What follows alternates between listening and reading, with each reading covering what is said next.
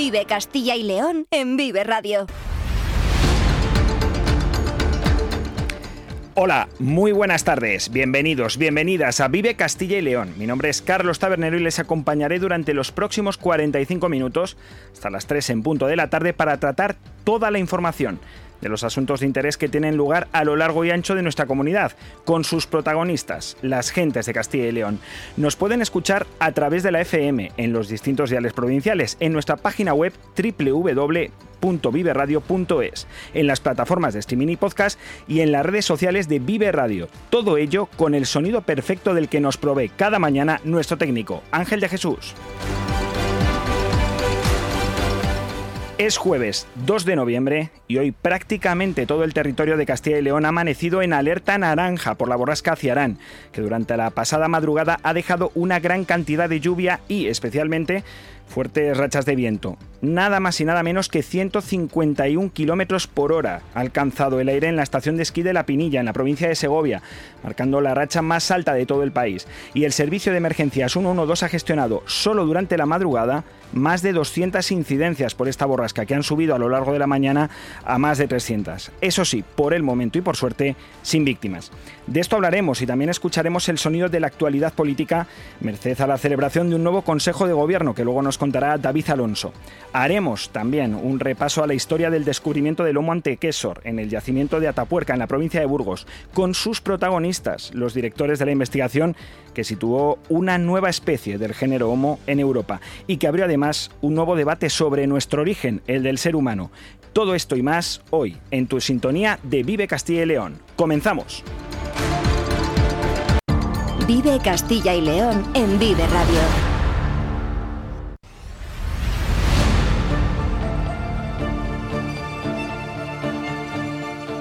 Hoy, como decía, Castilla y León está en alerta por la previsión de fuertes vientos y lluvias durante todo el día. La Junta, a través de la Agencia para la Protección Civil y Emergencias, anunció esta declaración de la situación de alerta esta mañana por la previsión de vientos de componente oeste-suroeste, cuyas rachas pueden alcanzar a lo largo del día los 90 kilómetros por hora en la meseta y superar además los 100 kilómetros en áreas de montaña. De hecho, ya esta madrugada, tres puntos de Castilla y León registraron rachas por encima de los 120 kilómetros por hora.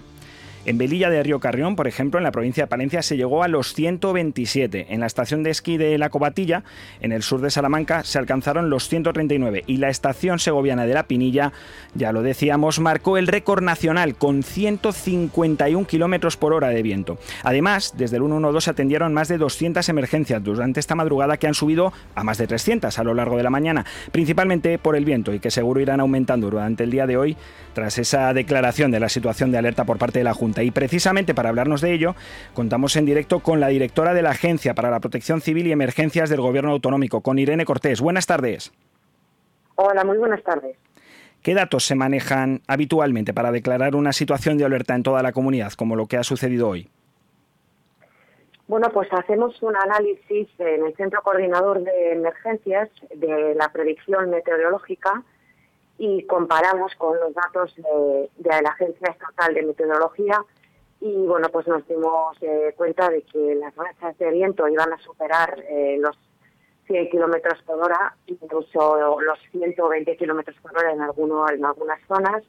La previsión de, precipitación también era eh, bastante abultada y bueno, pues decidimos destacar las alertas y destacar y al final declarar la alerta para toda la, comunidad. ¿Cómo se organiza un operativo para atender emergencias de este tipo?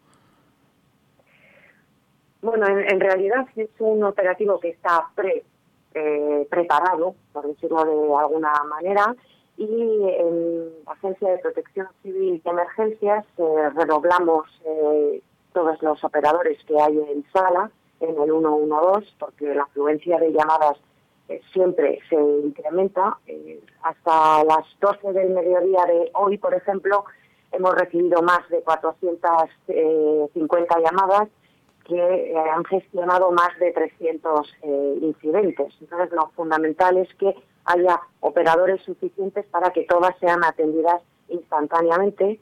Y, por otro lado, en el centro coordinador, que es donde se gestionan todas estas emergencias producidas por las alertas. Eh, hay cinco técnicos especializados eh, mañana, tarde y noche para gestionar todo tipo de incidentes y alertar y poner en funcionamiento a todos los servicios esenciales que pueden hacer falta. En estos casos, la mayoría son activaciones de bomberos, y en algunos casos eh, pues, activaciones también de soporte sanitario eh, por alguna por alguna incidencia que, pueda haber afectado a alguna persona. Hasta ahora he de decir que no se han registrado víctimas que han sido todo daños materiales en todas las eh, provincias. Sí que es cierto que tenemos incidencias en todas las provincias de Castilla y León imagino que la coordinación con el resto de administraciones tendrá que ser perfecta, tendrá que estar perfectamente pautada porque este tipo de incidentes requieren de la, de la actuación inmediata. Efectivamente, son todos protocolos que están ya preestablecidos con todos los ayuntamientos que tienen servicios esenciales eh, de bomberos, de policía y bueno, como el servicio sanitario está instaurado en todas las provincias y bueno, dentro de la propia sala del 112 eh, tenemos personal sanitario, está todo coordinado y preestablecido, de manera que cuando se van produciendo las emergencias es simplemente dar un aviso y a partir de ese momento ya se ponen en funcionamiento todos los servicios. Hoy el principal problema está siendo el viento. ¿Qué riesgos entraña para la población una situación como la de estas horas? Bien, pues el viento es un fenómeno que conlleva mm, incidencias de, varios tipos, ¿no? Pueden caerse muros, hay cornisas que no están muy eh, sujetas y también se pueden precipitar, hay tapias que también se pueden caer, sobre todo árboles, que son los que obstaculizan las eh, calzadas y pueden suponer también un peligro para los eh, viandantes incluso vallas publicitarias que puedan desprenderse por la acción del viento. ¿no? Luego ya en un ámbito más eh, doméstico, pues eh, macetas, persianas, eh, hay que asegurar también ventanas y puertas que pueden desprenderse o que pueden sufrir daños por acción del viento. ¿Y qué recomendaciones se hace ante esta situación desde la Agencia de Protección Civil y Emergencias? Pues eh, las, hacemos eh, desde nuestras eh, redes sociales, los hacemos también desde nuestra página web y a través de comunicaciones a medios de comunicación y son básicamente asegurar puertas y ventanas, no protegerse del viento cerca de muros, cornisas, tapias, parques y vallas publicitarias, está terminantemente prohibido y no recomendado hacer fuego porque puede propagarse de forma exponencial. En la carretera hay que extremar el cuidado, agarrar firmemente el volante y eh, sobre todo también en materia eléctrica, pues eh, no tocar postes eléctricos ni cables, ¿no? Aparte de seguir los avisos meteo a través de las eh, redes sociales del 112 y de la Agencia Estatal de Meteorología. La alerta está activada para hoy, pero no sé si precisamente por la previsión meteorológica se prevé una situación similar durante el fin de semana.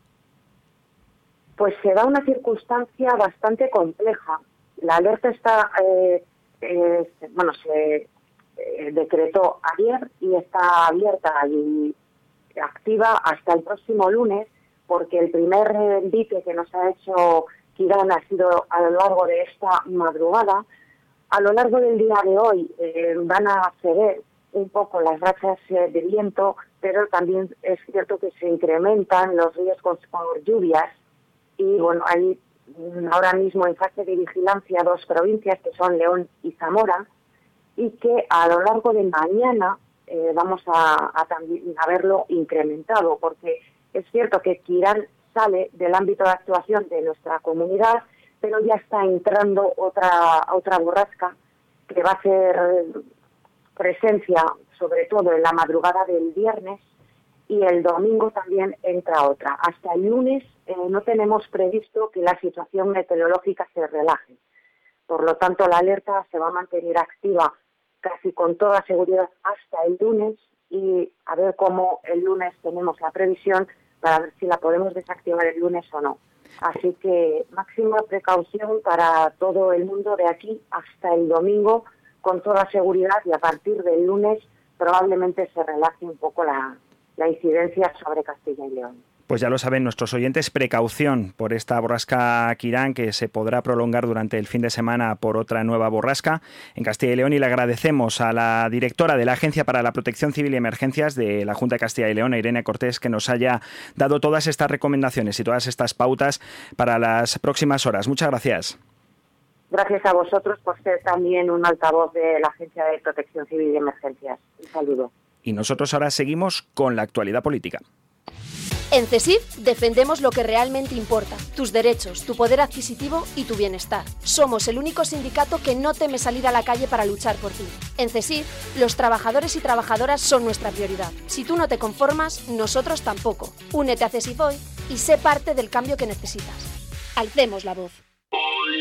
El sector primario en Castilla y León es el protagonista cada mañana en Vive Radio. Desde las 7 y 10 de la mañana, de lunes a viernes. De lunes a viernes. Jaime Sánchez Cuellar te ofrece toda la actualidad informativa Relacionada con la agricultura y la ganadería. y la ganadería Para estar al día. para estar al día. Vive el campo. De lunes a viernes cada mañana. Vive el campo. Aquí en Vive Radio. Vive Castilla y León en Vive Radio.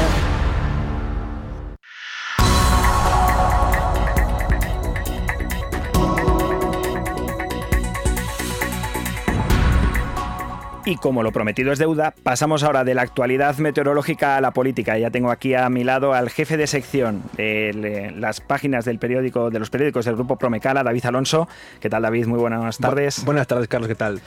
Has estado hoy en el Consejo de Gobierno de la Junta de Castilla y León y en él se han tratado varios asuntos, entre ellos que los ganaderos de Castilla y León parece que empiezan a ver la luz, ¿no? Tras meses acosados por esta enfermedad hemorrágica epizootica, con la aprobación de nuevas ayudas. Sí, se trata de 6 millones de euros que pone sobre la mesa la Junta para ayudar a los ganaderos de la comunidad que se han visto afectados pues, por los efectos de esta enfermedad hemorrágica epizootica mediante dos líneas de apoyos económicos. Se trata de unas ayudas que la Junta espera abonar durante el mes de diciembre para todos aquellos eh, casos registrados antes del 16 de octubre, es decir, hace unos 15 días.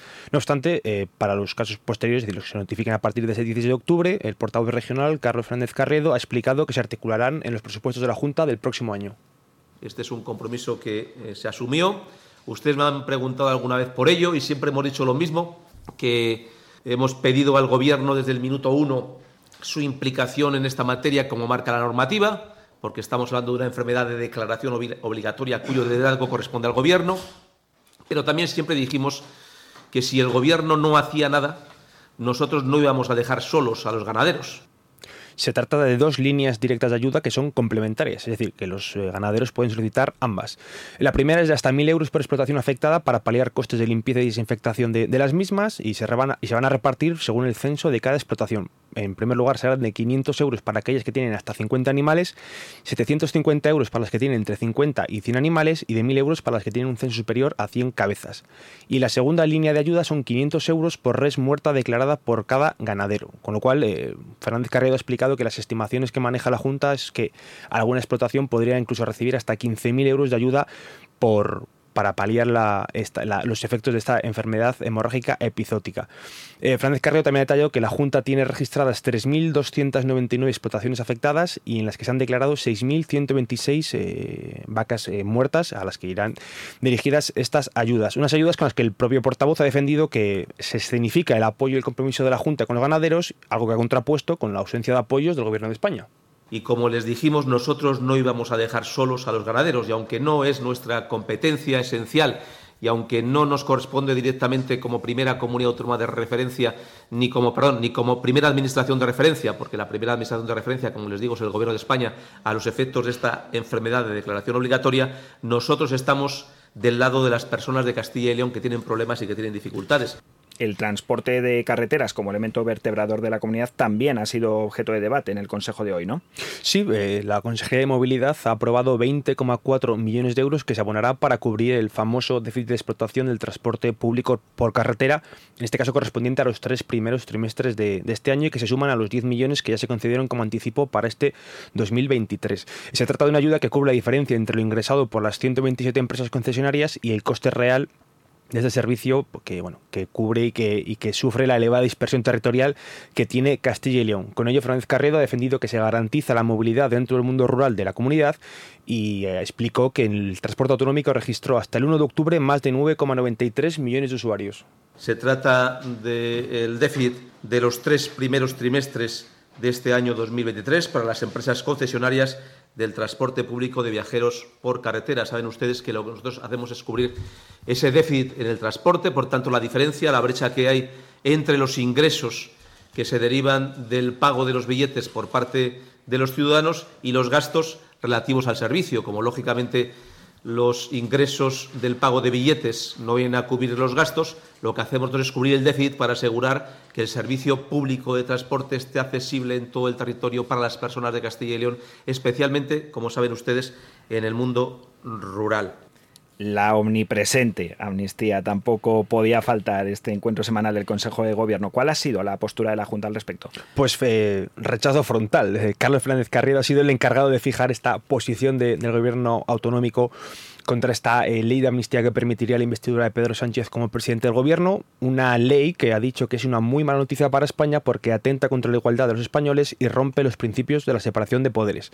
Fernández Carrero ha lamentado que esta medida humilla a España y a la comunidad solo para el beneficio de Pedro Sánchez y el Partido Socialista. Frente a ello, el portavoz ha asegurado que la Junta tiene muy claro de qué lado está, que no es otro que defender los intereses de los castellanos y de los leoneses la posición oficial de la Junta es que estamos claramente en contra de la amnistía que se quiere poner en marcha por parte del Gobierno.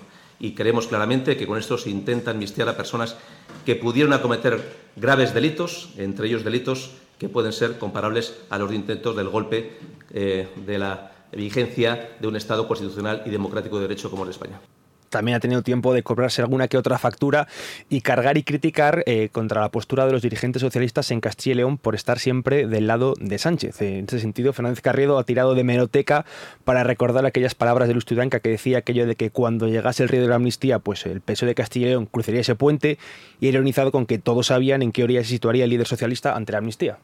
Al frente de alguna de estas posiciones se encuentran destacados dirigentes socialistas de Castilla y León. Habrán oído usted a alguno de ellos que hablaba de que cuando llegáramos a ese río cruzaremos ese puente.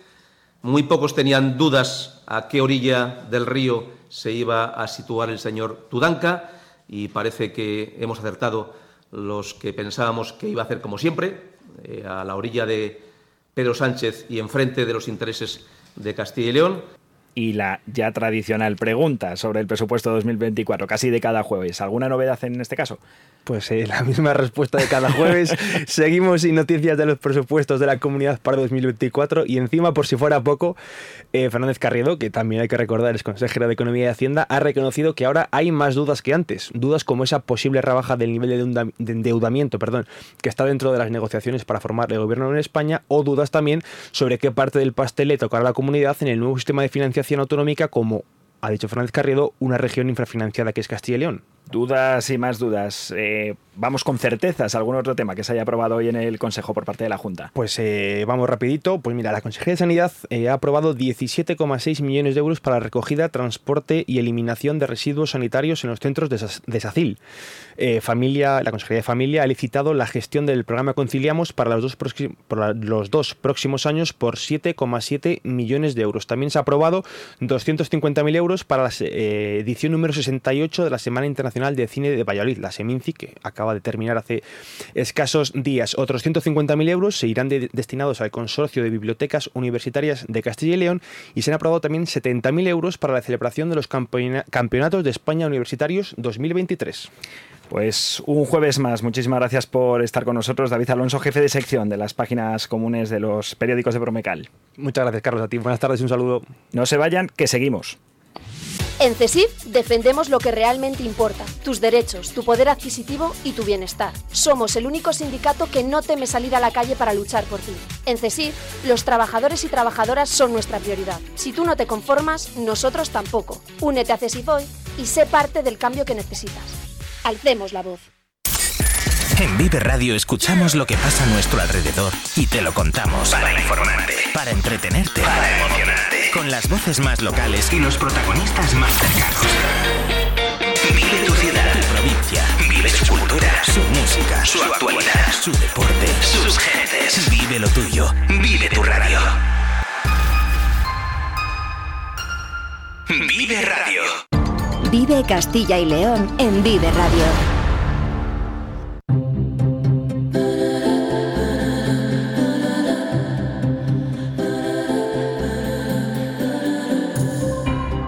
Desde hoy jueves, los amantes del ensayo, de la prehistoria, de la arqueología, de la ciencia y el conocimiento, vaya, tienen ya a su disposición en las librerías de toda Castilla y León y de toda España la obra Homo antequesor, el nacimiento de una especie.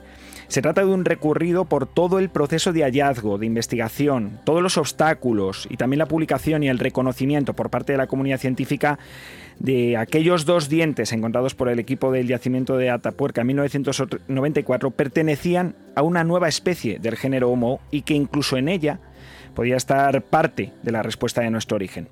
Hoy por ello, en Vive Castilla y León contamos con los autores de esta obra y que además son codirectores del proyecto de investigación del yacimiento de Atapuerca, uno de los más importantes de Europa y que tenemos aquí mismo en Castilla y León, en la provincia de Burgos. Saludamos ya a Eudal Carbonel. Muy buenas tardes. Buenas tardes, ¿cómo estás? Y también a José María Bermúdez de Castro. Buenas tardes también. Hola, buenas tardes, gracias, hola.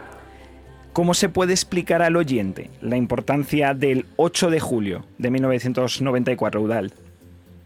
Ah, mira, precisamente dos cosas, este descubrimiento es cómo se fraguó el descubrimiento, a partir de qué, de qué hipótesis eh, acaba, acaba, acabamos yendo a la Gran Dolina y encontrando los restos del Homo antecesor y eh, cómo el descubrimiento ha cambiado desde mi perspectiva la historia de la, de la evolución humana.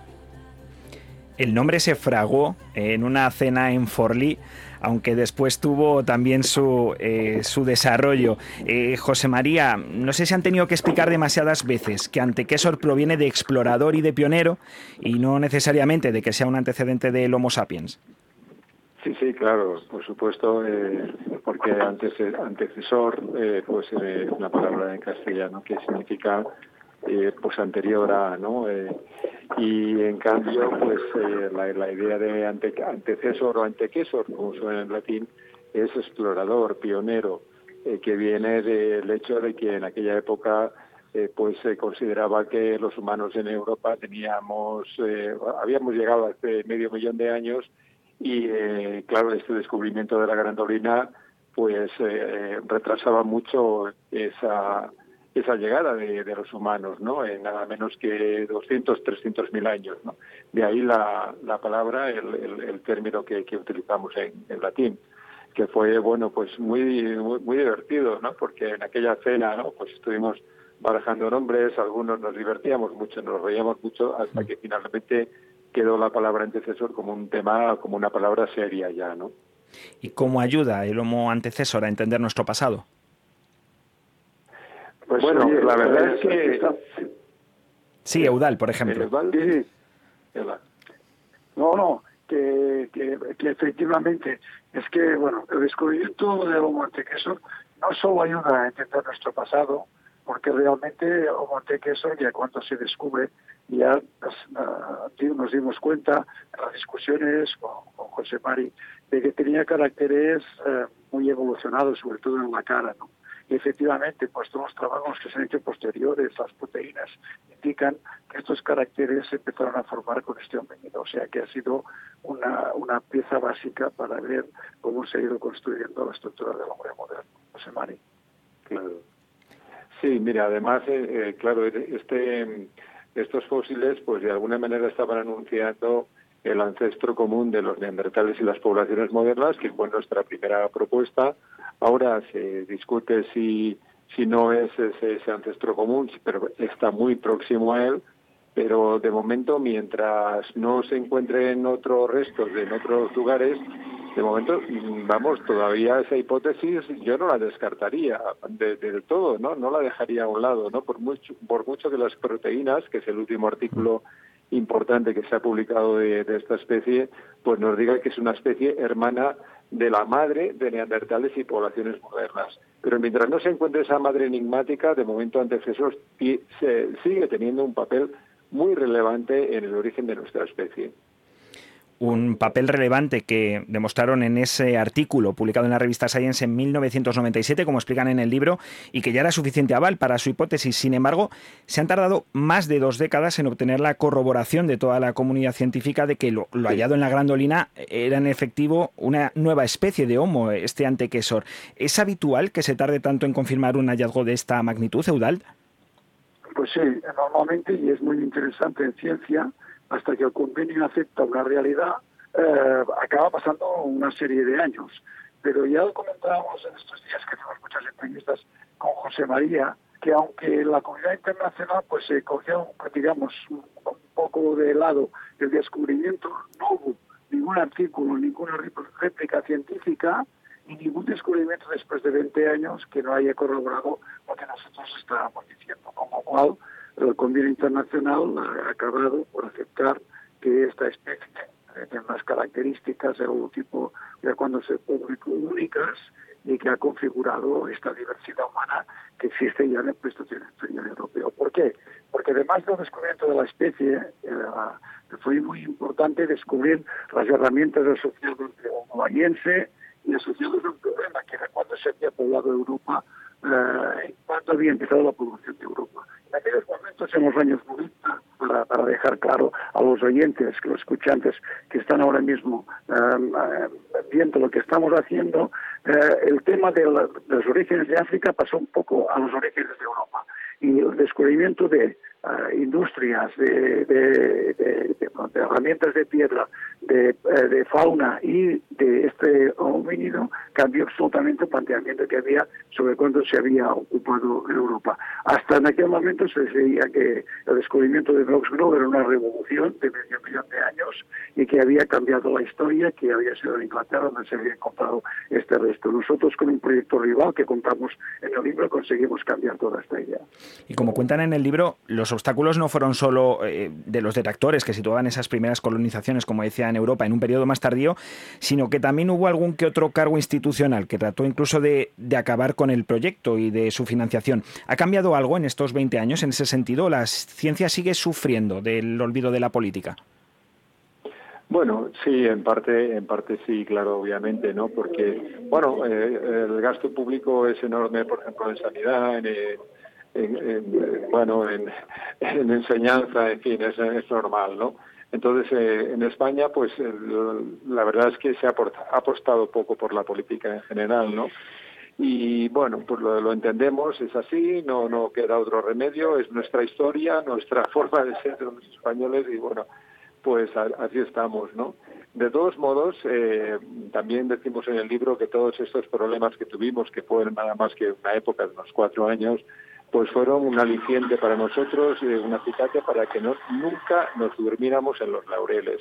Siempre hemos estado con la, con la, eh, la guardia muy, muy levantada y eso yo creo que ha sido, ha sido fundamental, ha sido clave en, el trabajo que hemos realizado en la Sierra de Taporca durante todos estos años y como digo, no nos hemos dormido y agradecemos que también nos espolearan y nos y nos un poquito, ¿no? Porque bueno, al final pues pues eh, espabilando es cuando como se consiguen las cosas, sin duda.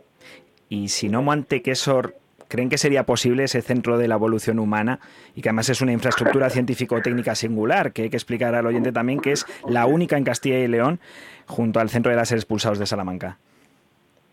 Oye, aquí hay una cosa que se está diciendo que es muy importante. Los años de venta fueron la secuencia principal de descubrimientos.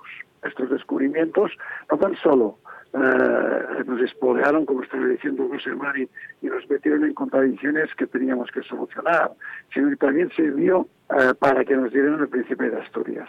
Eh, Príncipe de Asturias fue un reconocimiento que permitió hacer la Fundación Atapuerca y que después permitió hacer toda esa serie de instalaciones únicas en nuestro país y bastante únicas en, toda Europa por la cantidad de personas que trabajan, que investigan y que están socializando todo el conocimiento. Por lo tanto, sí, el redundaria de los descubrimientos que se habían hecho en los de los huesos eh, eh, con estos descubrimientos fueron una, diría siempre, una época mágica, una época única en, la, los descubrimientos de la evolución en Europa, que por cierto no han acabado. Hace dos años descubrimos esta cara, la cara de Pink, también en la trinchera de ferrocarril, que también revolucionará porque con esto completamos todas las especies que se han encontrado en Europa, aquí en Atapuerca. ¿Y cuánto trabajo queda aún en este yacimiento? ¿En qué se centran ahora mismo las labores? Pues mira, yo creo que quedan docenas de años, cientos de años quizá, porque hay muchos yacimientos. Eh, por ejemplo, el propio yacimiento de la Grandolina, solamente estamos excavando una parte del yacimiento. Seguramente es mucho más grande de lo que de lo que vemos en la actualidad. Y bueno, aquí yo pienso que Grandolina tardará por lo menos otros 20, 25, 30, 40 años en terminar de excavarse, ¿no? La cima del elefante, que ha hablado antes de Udal, de, de este último descubrimiento, prácticamente lo que hemos hecho ha sido rascar el yacimiento, o sea que quedan quedan ahí, pueden quedar un centenar de años con toda facilidad, ¿no? Así que bueno, no no tiene, yo creo que da no tiene fin. Muchísimas gracias por toda esta información, por esta divulgación del trabajo que se hace en el yacimiento de Ataporca y por atendernos en esta mañana, en esta tarde de Vive Radio Castilla y León, tanto a Eudal Carbonel como a José María Bermúdez de Castro. Muy bien, pues, muchas gracias a vosotros y vale la pena leer, es un libro, como decías tú, para todo el público y yo pienso que para las personas que aman conocer nuestros orígenes, pues es, básico. Y con ese mensaje nos quedamos. Nosotros seguimos, no se vayan. En Vive Radio tienes una cita con Robin Cootsy de lunes a viernes. Desde las 6 a las 8 de la tarde. a las 8 de la tarde. Vive la música. Vive la música. Vive los éxitos. Vive los éxitos. Vive el recuerdo. Vive el recuerdo. Vive Radio con Robin Cootsy. Donde vive tu música. El sector primario en Castilla y León es el protagonista cada mañana en Vive Radio. Desde las 7 y 10 de la mañana, de lunes a viernes. De lunes a viernes. Jaime Sánchez Cuellar te ofrece toda la actualidad informativa relacionada con la agricultura y la ganadería. Y la ganadería. Para estar al día. Para estar al día. Vive el campo. De lunes a viernes, cada mañana. Vive el campo. Aquí, en Vive Radio. En Vive Radio escuchamos lo que pasa a nuestro alrededor y te lo contamos. Para informarte, para entretenerte, para emocionarte. Con las voces más locales y los protagonistas más cercanos. Vive tu ciudad, tu provincia. Vive su cultura, su música, su actualidad, su deporte, sus gentes. Vive lo tuyo. Vive tu radio. Vive Radio. Vive Castilla y León en Vive Radio.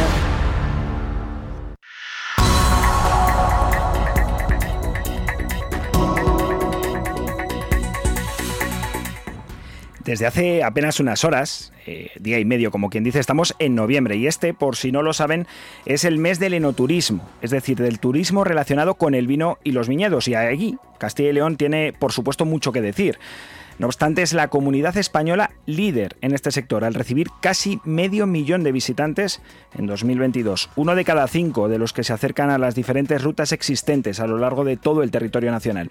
Nuestra comunidad cuenta con un total de nueve rutas, la del Bierzo en León, la de Toro y Zamora en la provincia del mismo nombre, Arribes y Sierra de Francia en Salamanca, Cigales y Rueda en Valladolid y la de la Arlanza en la provincia de Burgos.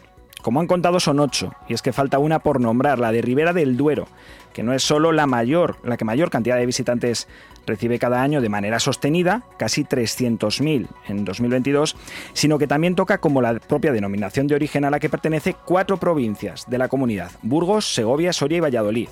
Y para contarnos las actividades que tiene previsto desarrollar en este mes el enoturismo, tenemos hoy en la sintonía de Vive Castilla y León a su presidente, a Miguel Ángel Gallubo. Buenas tardes, Miguel Ángel. Hola, buenas tardes. ¿Qué tiene preparada la ruta del vino Ribera del Duero para este mes del enoturismo? Bueno, pues la verdad que tenemos muchas eh, actividades preparadas. Eh, puede haber sorteos eh, todas las semanas. Habrá actividades que realicen los propios asociados como pueden ser el Museo de los Aromas, que tiene actividades preparadas, las propias bodegas, los, todos los pueblos tienen visitas relacionadas con el mundo del vino y la viña. Eh, tenemos otras actividades preparadas, pero sobre todo, sobre todo hay una actividad que yo creo que ha llamado mucho la atención y es donde que este año queremos centrar un poquito, eh, donde queremos eh, la actividad estrella, digamos, que vamos a mm. hacer. Y, y va a ser una visita a unos yacimientos, de los yacimientos de Pinta, de Pintia Bacea. ¿Por qué lo queremos hacer así? ¿Por qué queremos dar protagonismo a esto? Porque no nos olvidemos que en esos, en esos yacimientos, aquí al lado, en, Padilla de Duero, es donde se encontraron los primeros vestigios del vino. Entonces creemos que hablamos de la península ibérica, los primeros vestigios del vino de la península ibérica. Por lo tanto, creemos que debemos dar protagonismo una vez más y descubrir eh, lo que tenemos eh, en, esta, eh, en este territorio. ¿Qué vamos a hacer en ese día? Pues bueno, nos van a enseñar esos yacimientos arqueológicos, más de 150 hectáreas donde se han encontrado eh, esos vestigios. ¿eh? Más de 150 hectáreas, mil, hace más de mil años que ya eh, estaban ahí, que ya había ahí alguien trabajando con el mundo del vino. Eso es lo que nos vamos a encontrar. Tres culturas nos van a explicar los, los arqueólogos que están estudiando esos yacimientos. nos van a enseñar, como digo, esas tres culturas, la bacea, la romana y la visigoda. Y además de todo esto, también en ese mismo día haremos una cata de vino, como no podía ser de otra manera, Ribera del Duero, en vasijas de barro. Eh, una jornada...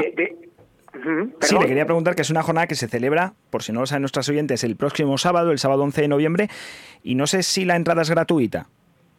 Mira, la entrada es gratuita, pero nos ha, nos ha, nos ha sorprendido a todos y nos ha desbordado a todos. Nosotros, desde la ruta, eh, se quiso abrir las puertas para todos, pero resulta que al segundo día tuvimos que cerrar eh, las inscripciones porque nos había desbordado. ¿Qué sucede? Eh, va a ser, como decimos, gratuito, pero tendremos que hacer otras jornadas para poder atender a toda la gente que se ha quedado fuera. Ha despertado tanta, bueno, tanta ganas de, de, ir, de conocer, que bueno, pues nos ha desbordado, como, como bien te decía. Hmm. Entonces, ah, tendremos que hacer y plantearnos otras jornadas. Démonos cuenta que para estar en los estudios de arqueología que están haciendo, pues hay un aforo limitado, que son aproximadamente 50 personas. Hmm. Insisto, el segundo día había ya más de 100 personas que querían ir, que se habían inscrito para ir.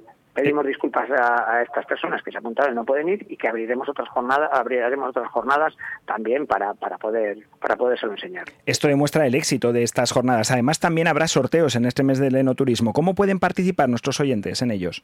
Bueno, pues la verdad es que se meterán en nuestra página web y habrá también a través de Instagram, eh, siguiéndonos, siguiendo la ruta del vino por Instagram, puedan participar en todo, en sorteos de productos típicos y no solamente de productos, sino de viajes a nuestra ruta del vino. ¿eh? Entonces, bueno, pues, pues además, ya les digo que no solamente habrá esto, sino todo lo que nuestros asociados están preparando para y, han preparado ya para Arriba de Oro y más cosas que les iremos sorprendiendo seguramente, to, bueno, no, seguramente le vamos a ir sorprendiendo cada semana con actividades importantes que en las cuales podrán participar seguramente la mayoría de la gente con una cláusula y seguramente ¿eh?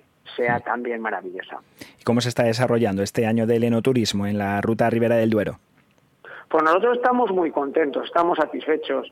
Eh, la verdad es que octubre, que es el mes más eh, donde más eh, asistentes vienen a la Ribera del Duero, donde más enoturistas, no nos ha acompañado el tiempo, pero todo lo demás, el resto del año, vemos que está funcionando bien. Eh, venimos de, una pandemia donde el sector, donde eh, el enoturista extranjero, europeo, sobre todo, bajó, no, no, no, tuvimos, entonces poco a poco también se va recuperando. Cada vez hay más interés en el, en el enoturismo y nosotros lo estamos eh, notando. Sí que es verdad que se ha especializado todo mucho más, se han ido adaptando los establecimientos a los nuevos tiempos, porque no es lo mismo el enoturista de, pandemia de lo que ha habido de, después de la pandemia. Eh, ya son eh, visitas mucho más especializadas, grupos más pequeños, pero bueno, todo el mundo está interesado en, hay mucha gente que está interesada en venir y algo que demuestra que el interés que está teniendo es que cada vez eh, hay más eh, empresas más servicios que se quieren adherir a la ruta del vino, lo cual quiere decir que hay interés y que, bueno, pues yo creo que según las encuestas el enoturista se va muy satisfecho. Eh, tú hablabas antes, como no podía ser de otra manera, de las visitas que tenemos, pero lo importante es que no solamente nos quedemos con el número, sino también con el, índice de satisfacción que eh, con el que se va esa gente una vez habiendo pasado por, por la ruta. Entonces yo creo que, bueno, pues estamos muy contentos, muy satisfechos, pero sin pararnos, sin parar de, hacer cosas. Y esperemos que este mes del enoturismo y todas las actividades que la Ruta del Vino Ribera del Duero tiene preparadas ayuden a recuperar esas cifras prepandemia y a que esta ruta siga creciendo en visitantes. Muchísimas gracias por atendernos en esta mañana de Vive Castilla y León al presidente de la Ruta Ribera del Duero, a Miguel Ángel Gallubo. Muchas gracias a vosotros y espero que nadie deje de visitar la ruta del vino Ribera del Duero porque va a salir satisfecho. Muchas gracias a todos. Gracias y seguimos. Vive Castilla y León en Vive Radio.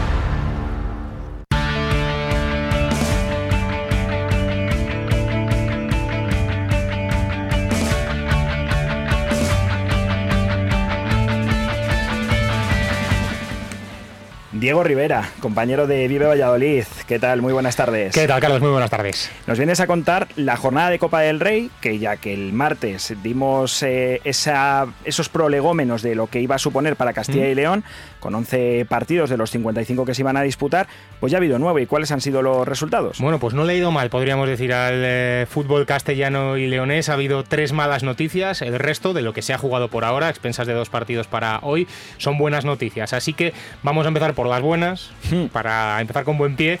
Por ejemplo, yo creo que una de las grandes sorpresas que nos hemos eh, llevado es la del Atlético Astorga, que gracias a un gol de Iván Vales eh, consiguió eliminar a un segunda división como es el Andorra en la era Gudina y es uno de los grandes protagonistas, sin duda, el equipo castellano y leonés de tercera federación que se carga un segunda. Le dimos suerte, de hecho, entrevistamos a su entrenador el pasado martes, estaba confiado en poder eh, ganar ese partido ante el conjunto que, como recordemos, preside o es el dueño Gerard Piqué, el exjugador del Fútbol Club Barcelona. Y bueno, salieron bien las cosas, no tanto creo a los otros dos protagonistas que tuvimos. No, desde luego que no. ¿eh? Hombre, era complicado también, ahí no hubo sorpresa, no hubo campanazo, sobre todo eh, teníamos muchas ganas de que el Turégano segoviano, ¿no? el equipo de preferente, consiguiera dar la sorpresa ante el equipo de primera, ante el Real Club Celta de Vigo. No fue así.